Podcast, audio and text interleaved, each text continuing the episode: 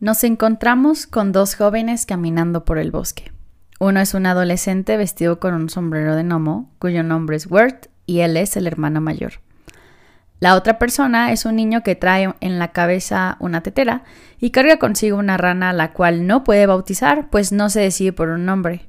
El niño con la tetera en la cabeza sí tiene nombre, se llama Greg y él es el hermano menor.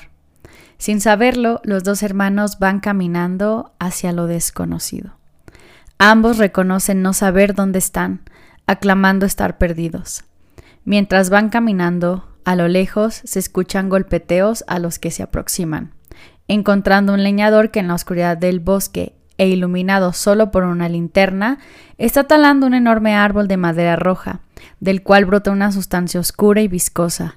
El árbol, además, parece tener rostro, una cara triste y asustada los observa mientras el leñador corta una a una sus ramas. Al terminar su trabajo, el leñador se aleja. Wirt se arrepiente de no haberle pedido ayuda, pero en ese momento se acerca un ave azul que les ofrece ayudarlos a salir del bosque.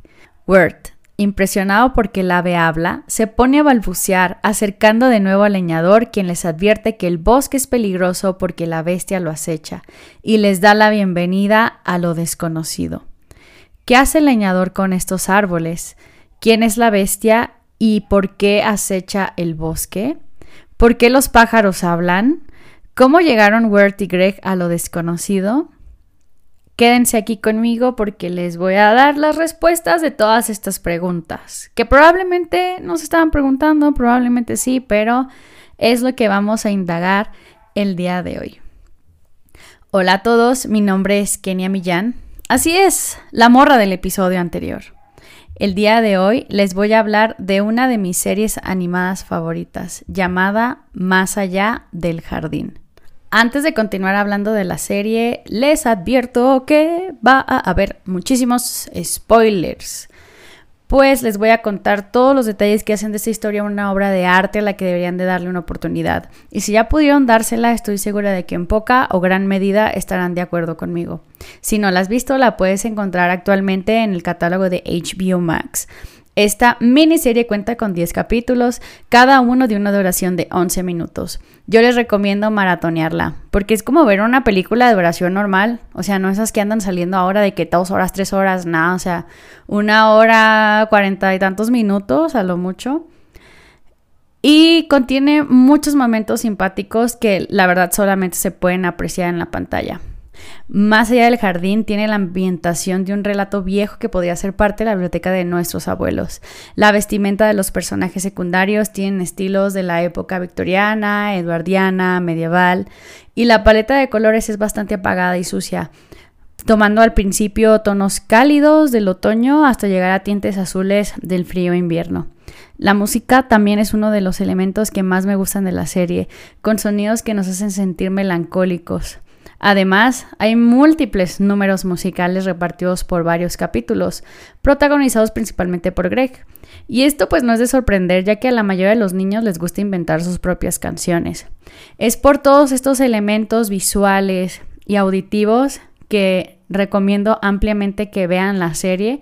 Creo que esta serie la pueden ver incluso junto con sus hijos Nada más el capítulo 7 me parece que podría ser un poco sensible para los niños que se asustan con elementos visuales fuertes, quizá sí les parezca algo aterrador, quizás sí les dio un poco de miedo, pero de ahí en fuera toda la serie es maravillosa. La clasificación de HBO es de, de 10 años en adelante, creo que es correcta. Y ahora sí les voy a contar un relato de todos los datos que me parecen más importantes de la serie, o sea, les voy a contar la historia de todo lo que transcurre en la serie, tomando solamente aquellos detalles que me parecen muy importantes para lo que queremos analizar después. Ok, ahora sí, vamos a comenzar. En el primer episodio llamado El viejo molino, nos muestran que el leñador se encarga de talar los árboles con caras infelices y asustadas llamados árboles de Edelwood.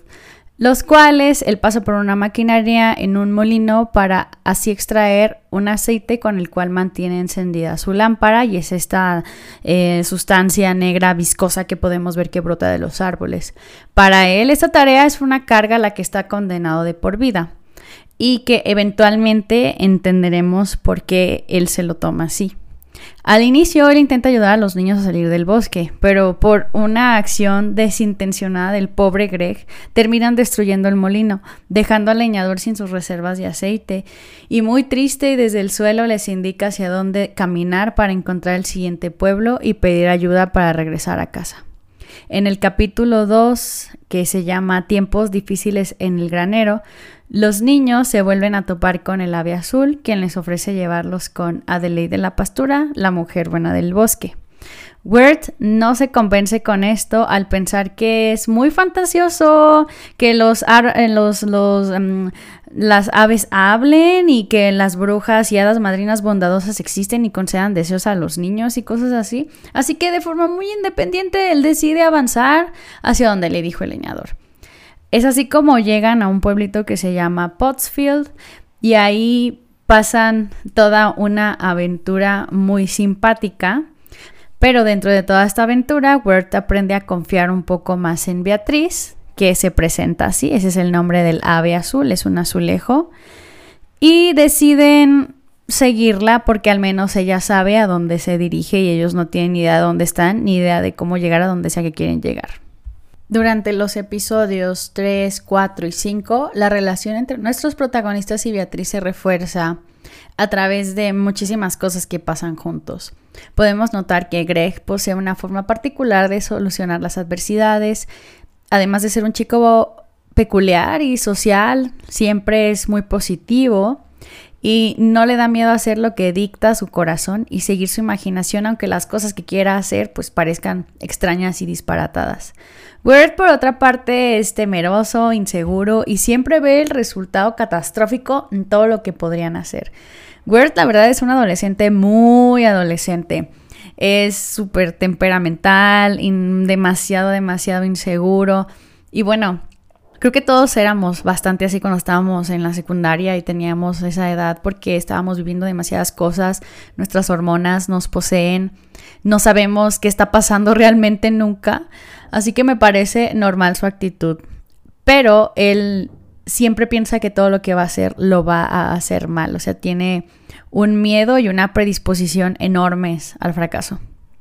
Beatriz, por otra parte, es un personaje egoísta y que principalmente ve por sus intereses, no se detiene a pensar cómo sus acciones pueden afectar a los demás, ya que continuamente dice cosas hirientes.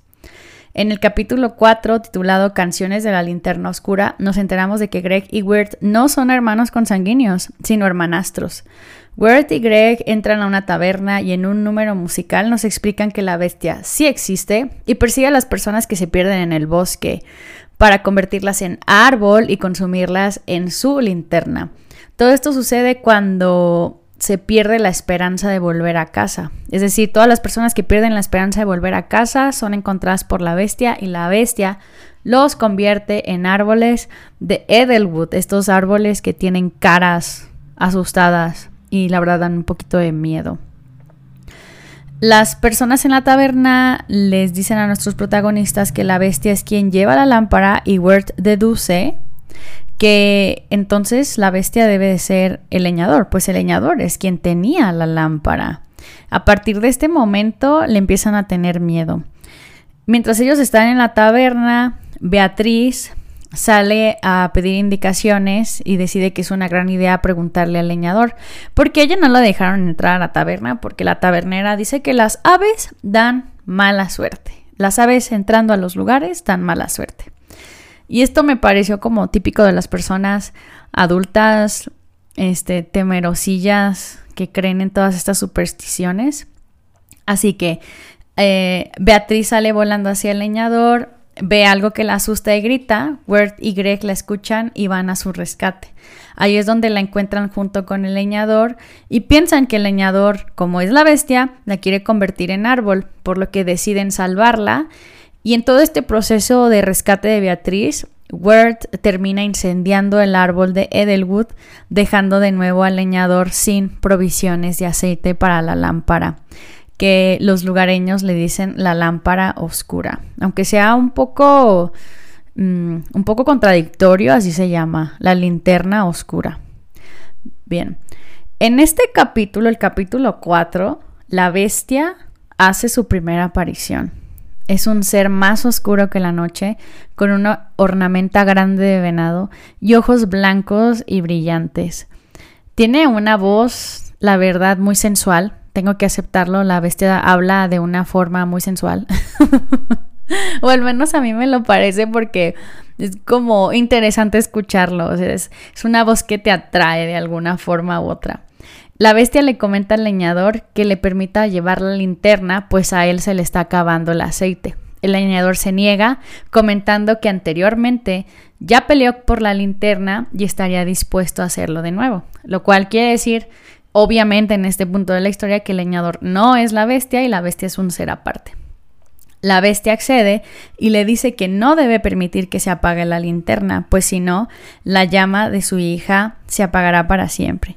Y aquí nos enteramos de algo muy triste, que el alma de la hija del leñador está encerrada en la linterna y por eso es tan importante para él mantenerla encendida.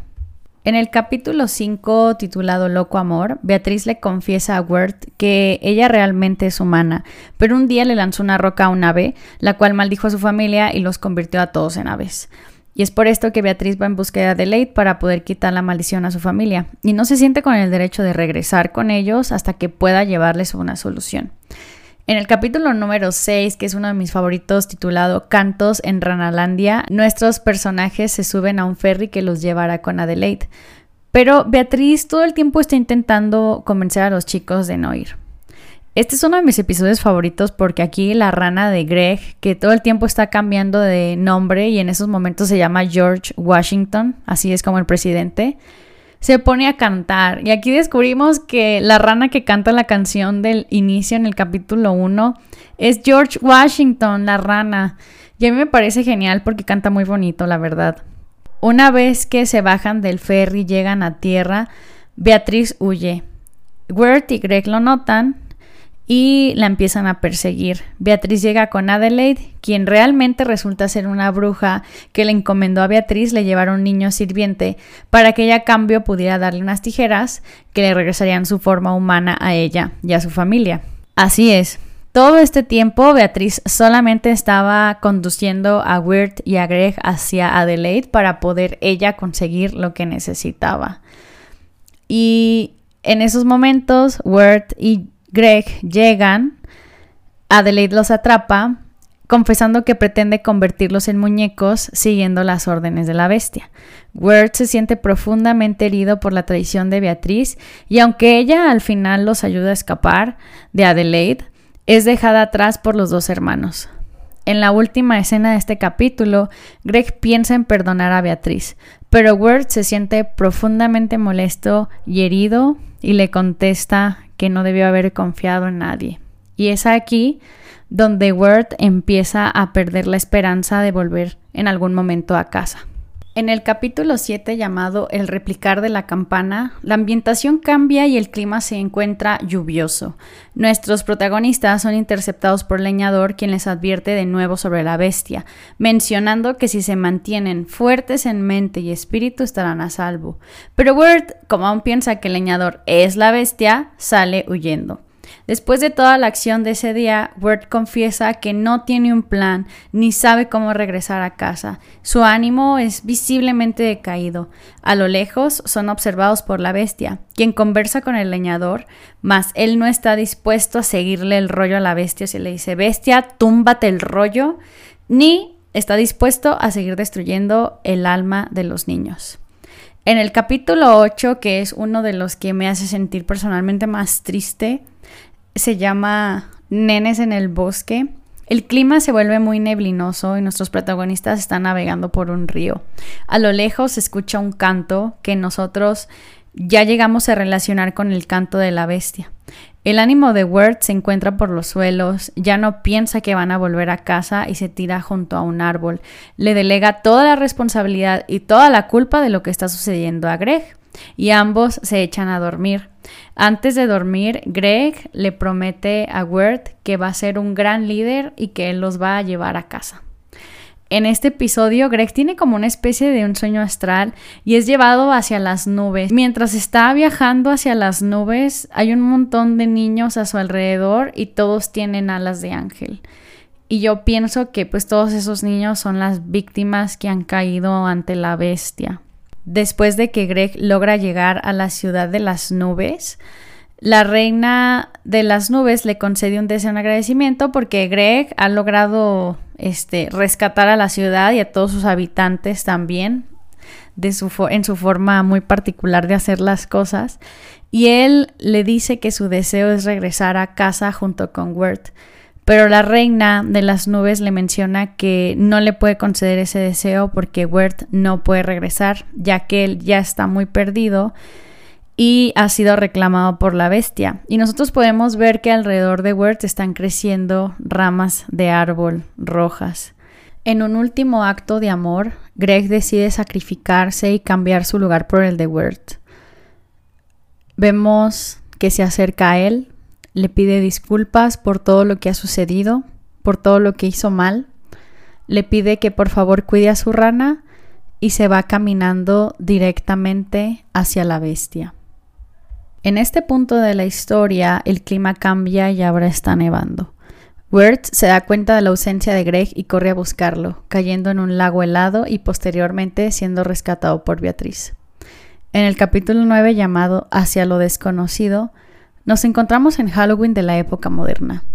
Wirt ha grabado un cassette para la chica que le gusta llamada Sara. Decide ponerse un disfraz de gnomo o algo así y salir a buscarla para poder darle este, este cassette. En el camino encuentra a Greg disfrazado de elefante. Por esto Greg todo el tiempo ha tenido una tetera en la cabeza porque está disfrazado de elefante. ¿Quién estaba ayudando a una anciana con su jardín? Greg invita a Wirt a buscar ranas como hacía mucho tiempo le había pedido, pero él le comenta que está ocupado, observando a Sara a lo lejos. Wirt se encuentra muy indeciso sobre darle o no a Sara esta cinta y Greg decide ayudarlo, quitándole la cinta. De una forma u otra, la cinta llega hasta Sara y Wirt, arrepentido y avergonzado de esto, es convencido por Greg para hacer todo lo posible por recuperarla y que ella jamás llegue a escucharla. Y aquí es donde nos dice que la cinta tiene poesía y clarinete, porque Word es, es, una persona muy profunda, la verdad, muy intensa en su sentir. Continuamente a lo largo de la serie podemos ver que dice versos muy, complejos con, con historias, versos muy complejos con palabras bastante rebuscadas, porque él es así, pero se siente intimidado cuando sabe que Jason Thunderberger le va a invitar a Sara a salir, porque obviamente Word se siente menos importante que el tal y el dichoso Jason Thunderberger. Lo más eh, extraño de todo esto es que cuando vemos a Jason Thunderberger, o sea, no es la persona que podíamos tener en nuestra imaginación de el tipo acá puesto, simpático, musculoso, lo que sea del cliché, no. Es, un chico bastante extraño, tartamude al hablar, habla de una forma muy rara, se comporta muy extraño, pero Wirt se siente bastante intimidado por él de alguna u otra forma. Greg lo convence, o sea, Greg convence a Wirt de hacer toda una aventura para poder recuperar esa cinta y que Sara jamás llegue a escucharla. Así que entre los dos la persiguen, por muchas partes llegan a una fiesta, llegan hasta un cementerio y ahí son asustados por la policía quienes realmente estaban bromeando, pero los asustan, ellos empiezan a trepar por un muro para escapar y cuando caen del otro lado, Wirt empieza a, reclamarle a Greg todas las cosas que han sucedido mal por su culpa y le dice que Greg siempre lo está presionando a hacer cosas que realmente son buenas para él porque Greg pues sí ve talento en Wirt y también le reclama por su papá, que es su padrastro.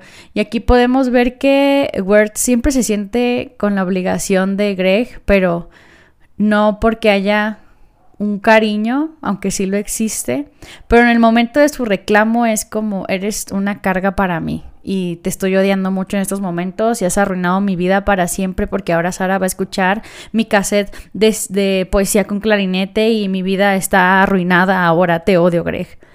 En ese momento donde están ahí, donde estáis reclamándole todas las cosas al pobre Greg, Greg escucha el sonido de una rana y ahí es donde encuentra a George Washington. Y en ese momento escuchan a lo lejos un tren que está a punto de atropellarlos porque ellos dos estaban parados sobre las vías de un tren. Word empuja a Greg del otro lado de las vías y los dos caen por una colina sufriendo pues múltiples golpes hasta que caen a un lago y sumergidos ahí en el lago pues se quedan los dos. Es en ese instante donde Bert se despierta y está de nuevo en lo desconocido junto con la familia de aves de Beatriz y ahí es donde se dispone a buscar y a salvar a Greg, pues se da cuenta de que todo el tiempo Greg en su muy particular forma de hacer las cosas de nuevo, solamente estaba intentando ayudarlo. El capítulo 10, el último de la serie, se llama Lo desconocido. Bert encuentra a Beatriz y juntos se disponen a buscar a Greg mientras está nevando ahora. Greg se encuentra con la bestia, quien le pide misiones imposibles para que pase el tiempo y así poderlo convertir en un árbol de Edelwood. A lo lejos, el leñador escucha el canto de la bestia y empieza a acercarse al bosque. El leñador avanza y encuentra a la bestia, quien le dice que tiene un regalo para él y le muestra a Greg, parcialmente convertido en árbol. El leñador encara a la bestia diciéndole que él no sabía que los árboles de Edelwood provenían de las almas de los niños perdidos, a lo que la bestia le pregunta si eso habría importado habría dejado morir al espíritu de su hija? El leñador contesta que su hija no habría querido esto y procede a liberar a Greg, pero la bestia amenaza con robar la linterna y así los dos comienzan a pelear alejándose de Greg y de la propia linterna. Atraídos por la luz, Beatriz y Wirt se aproximan, encontrando al casi árbol Greg. Wirt intenta disculparse con Greg, pero él está demasiado débil y cae inconsciente. Intentan liberarlo pero no pueden. Las ramas del árbol son demasiado fuertes en comparación a su propia fuerza. En este momento el leñador cae detrás de ellos y Wirt y Beatriz se encuentran cara a cara con la bestia. La bestia le propone un acuerdo a Wirt. Si él lleva la linterna, la bestia puede poner el alma de Greg dentro de ella, siendo su responsabilidad mantener la llama viva. Wirt se niega ante la oferta de la linterna, comentándole que la bestia está obsesionado con esta idea, descubriendo así que todo este tiempo el alma de la bestia es la que está encerrada dentro de la linterna. Wirt le entrega la linterna al leñador, quien ya se ha percatado del engaño, siendo él quien decidirá cómo proceder con ella. Wirt toma el hacha del leñador y libera a Greg, llevándolo en su espalda. Beatriz se despide de Wirt, pues debe encarar a su familia y tomar responsabilidad de sus acciones. Y en esos momentos, Wirt le entrega a Beatriz las tijeras de Adelaide, las mismas que van a regresar la... van a regresar tanto a ella como a su familia a su forma humana. El leñador le hace frente a la bestia, observando ahora la forma del alma que está dentro de la linterna, la cual concuerda bastante con la silueta de la bestia y procede a apagarla para siempre. Beatriz y Wirt se despiden, y en ese momento el verdadero Wirt, el que se encontraba suspendido en el lago, despierta, saca a Greg y a la rana del agua, desmayándose cuando llega a la orilla. Wirt despierta en el hospital, encontrando a Greg siendo el mismo de siempre, contando historias, estando alegre, en compañía de sus compañeros de la escuela. Sara también está ahí y le pregunta a Wirt por la cinta, la cual saca de su chamarra, comentándole que no tiene un reproductor para escucharla. Y aquí es donde Wirt se da cuenta de que todo el drama alrededor de la cinta pues realmente era en vano porque de todas formas Sara no tenía un medio para escucharla. Así que Wirt invita a Sara a escucharla en su casa. En la secuencia final podemos ver que Greg sostiene a su rana y al agitarla brilla como en el capítulo 7. Y esto nos hace dudar si todo sucedió realmente, si fue un sueño, un sueño compartido, o si los dos realmente ya no están aquí. También podemos ver en las secuencias finales al leñador sentado en el pórtico de su casa para ser sorprendido por la puerta abriéndose y detrás de la puerta se encuentra su hija, quien lo, quien lo había estado esperando todo ese tiempo y el leñador realmente no había regresado a su casa para asegurarse de que su hija ya no hubiera, ya no hubiera vuelto, solamente dio por hecho que nunca jamás iba a volver. Y ahí los dos empiezan a llorar. También podemos ver a Beatriz humana reunida con su familia que son humanos de nuevo. Cuando Más allá del jardín estuvo al aire, se dieron muchísimas interpretaciones alrededor de la misma, porque hay muchas formas de interpretar todo lo que está sucediendo. Por ejemplo, muchas personas dicen que el cambio de estación realmente refleja la vida misma de nuestros protagonistas. Como al principio todo es muy cálido y con colores bastante mm, hogareños, bastante otoñales, y finalmente el clima va cambiando hasta volverse frío e invernal porque representa así que ambos murieron. Muchas personas también piensan esto porque en la escena final eh, la rana brilla como en uno de los capítulos que se supone que sucedió dentro de todo su subconsciente o algo así. Y también el hecho de que tengan historias compartidas, pues es lo que hace que todo se vuelva bastante sospechoso. Para mí, lo desconocido y toda esta situación representa el hecho de estar perdidos en conciencia, o más bien dicho, en mente y en espíritu. Como cuando perdemos el hilo conductor de nuestras vidas, las cosas ya no tienen sentido, ya no hay un por qué o para qué luchar, un por qué o para qué seguir. Y creo que todos podemos llegar a esto porque es muy fácil perdernos, es muy fácil perder el hilo conductor de nuestras vidas, es muy fácil perder de vista las metas que nos sirven de motivación, perder de vista las personas que nos rodean y lo importantes que son, perder de vista lo bonito que tenemos y dejar de estar tan obsesionados con aquello que nos falta.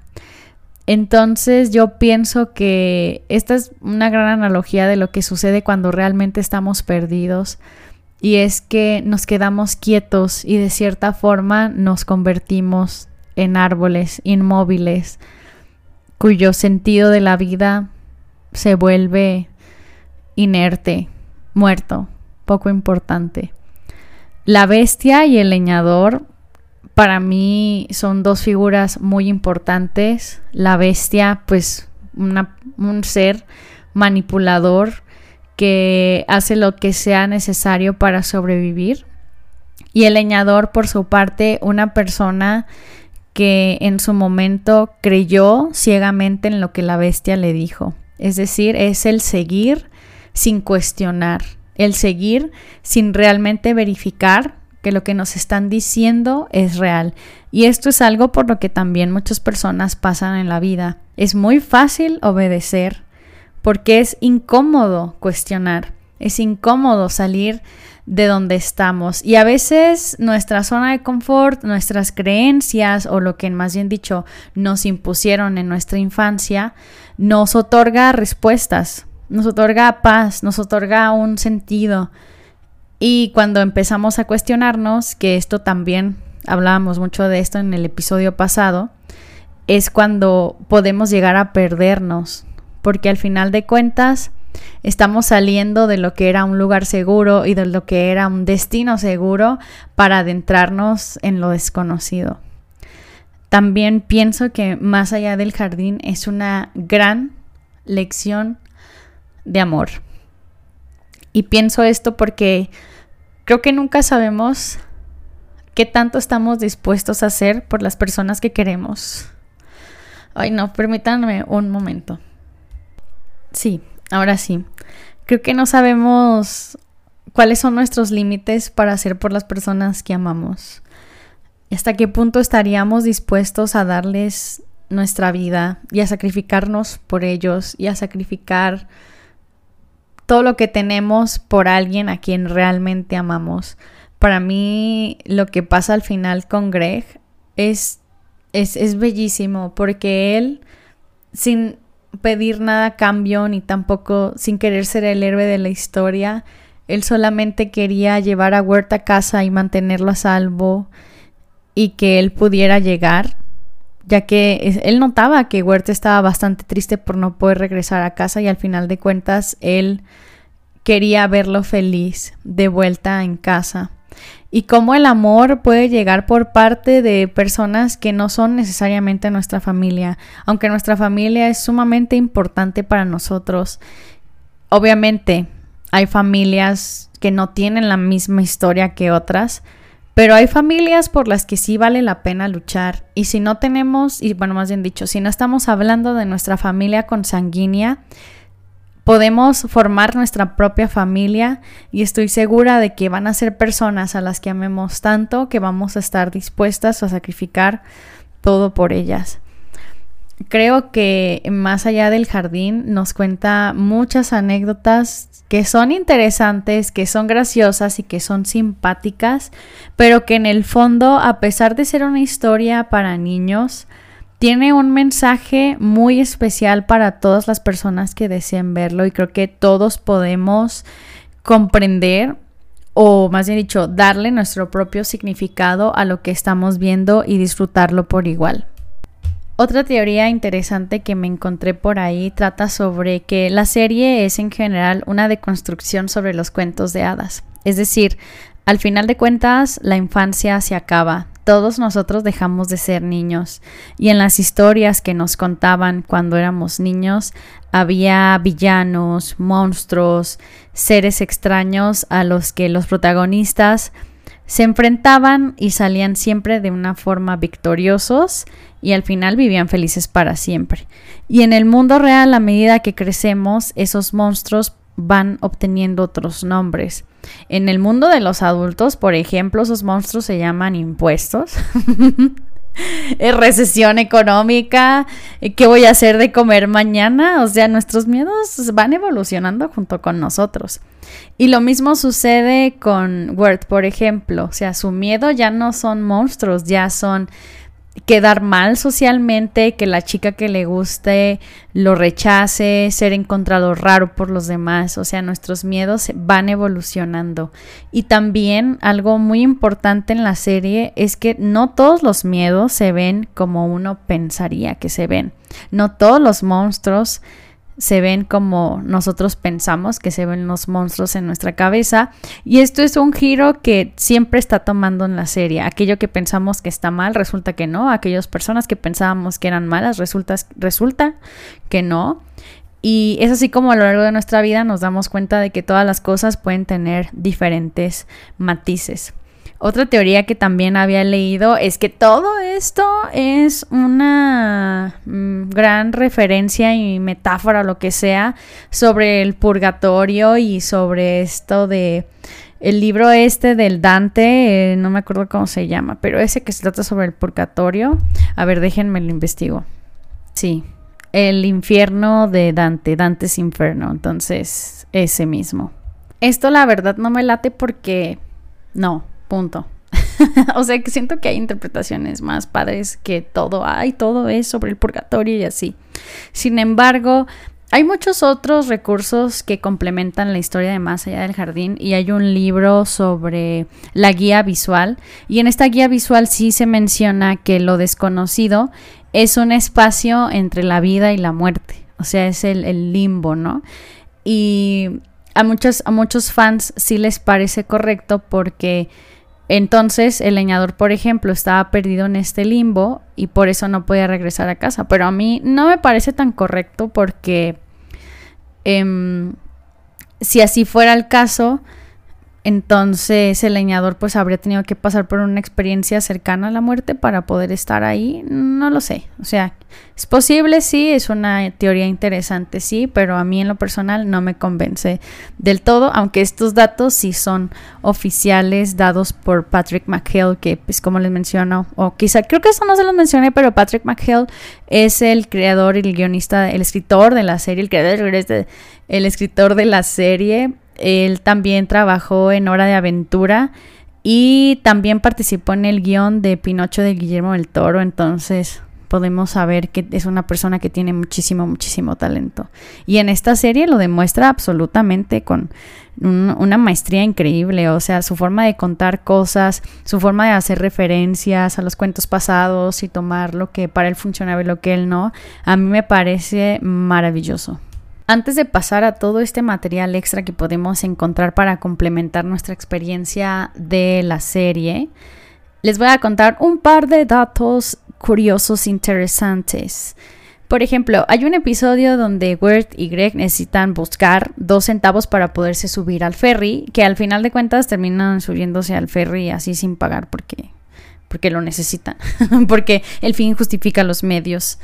Em, esta suele ser como una analogía, bueno, no, es como una alusión, mejor dicho, a la mitología griega, donde se tenía que pagar una moneda para poder cruzar el río que nos llevaba hacia la tierra de los muertos. Los árboles de Edelwood obviamente representan toda la esperanza perdida, todas aquellas personas que hicieron raíces en lo desconocido por perder la fe de llegar a casa.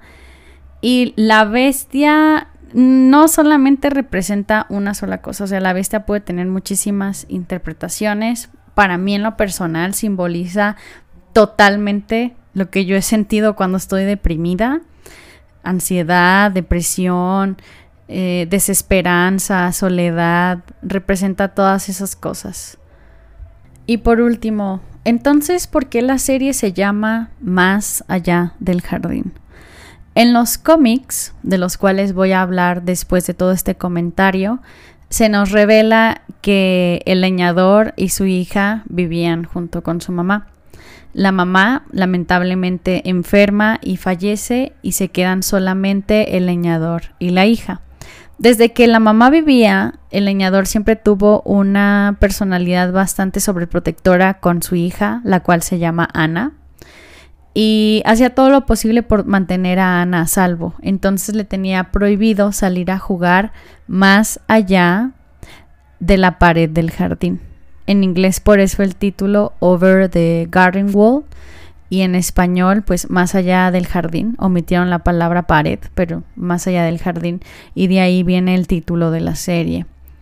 Y en total hay 20 números más un par de recopilatorios de historias que complementan las historias, la historia principal de la serie y de todos los personajes secundarios que nos encontramos en la serie y que son muy interesantes de leer, pues también nos dan un contexto sobre el leñador, sobre su hija, sobre lo que hizo mientras su papá estaba perdido y ella se quedó pacientemente a esperarlo en casa. También sobre otros personajes como Fred el caballo. Y, son interesantes de leer, tienen un arte muy bonito, están escritos por Patrick McHale y aquí en México los puedes encontrar en la página editorial Camite, los venden por número. Pero en España sí tienen un par de recopilatorios de la editorial Norma, que la verdad yo me quiero hacer con ellos porque me encanta esta historia, me hace muy, muy, muy, muy feliz. Y también está la guía visual de la serie, que en esa no estoy 100% interesada, quizá en el futuro, bueno, en un futuro muy futuro me gustaría adquirirlos. Me encanta el arte de la serie, es una alusión a la animación viejita, no, es como Cuphead.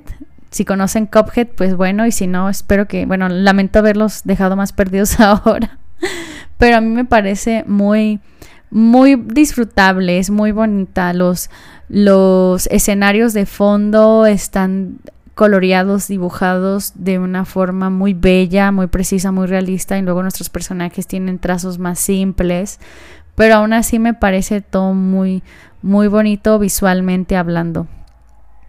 Y bueno, pues de mi parte, eso es todo lo que les tenía que contar. Espero que realmente se den la oportunidad de ver esta serie. Si tienen hijos en casa y tienen más de 10 años, deberían pedirles y acompañarles que la vean con ustedes.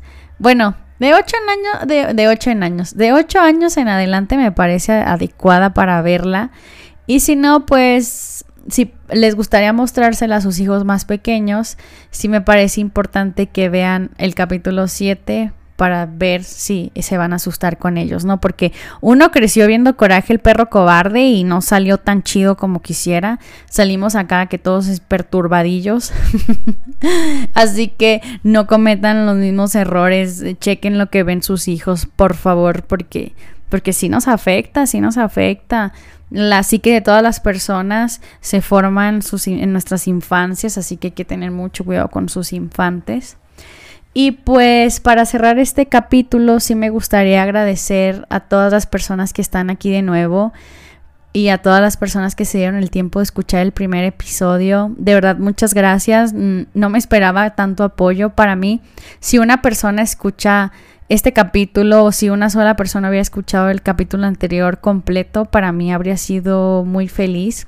Me siento muy feliz, me siento muy apoyada y a la Nelis, si está escuchando esto, amiga, muchas gracias por tu ayuda. Te prometo que cuando haga mi trabajo a tiempo, voy a aceptar tu ayuda de ayudarme a corregir este audio. Así que si escuchan este audio todo pitero, es porque no me dejé ayudar. Lo siento.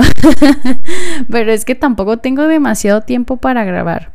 Pero bueno, esto no se trata de mí acá quejándome de la vida y de mis ocupaciones. Es nada más un momento para darles las gracias. Espero que hayan disfrutado este episodio. Y si todo sale bien, entonces nos veríamos o nos escucharíamos, mejor dicho, en 15 días.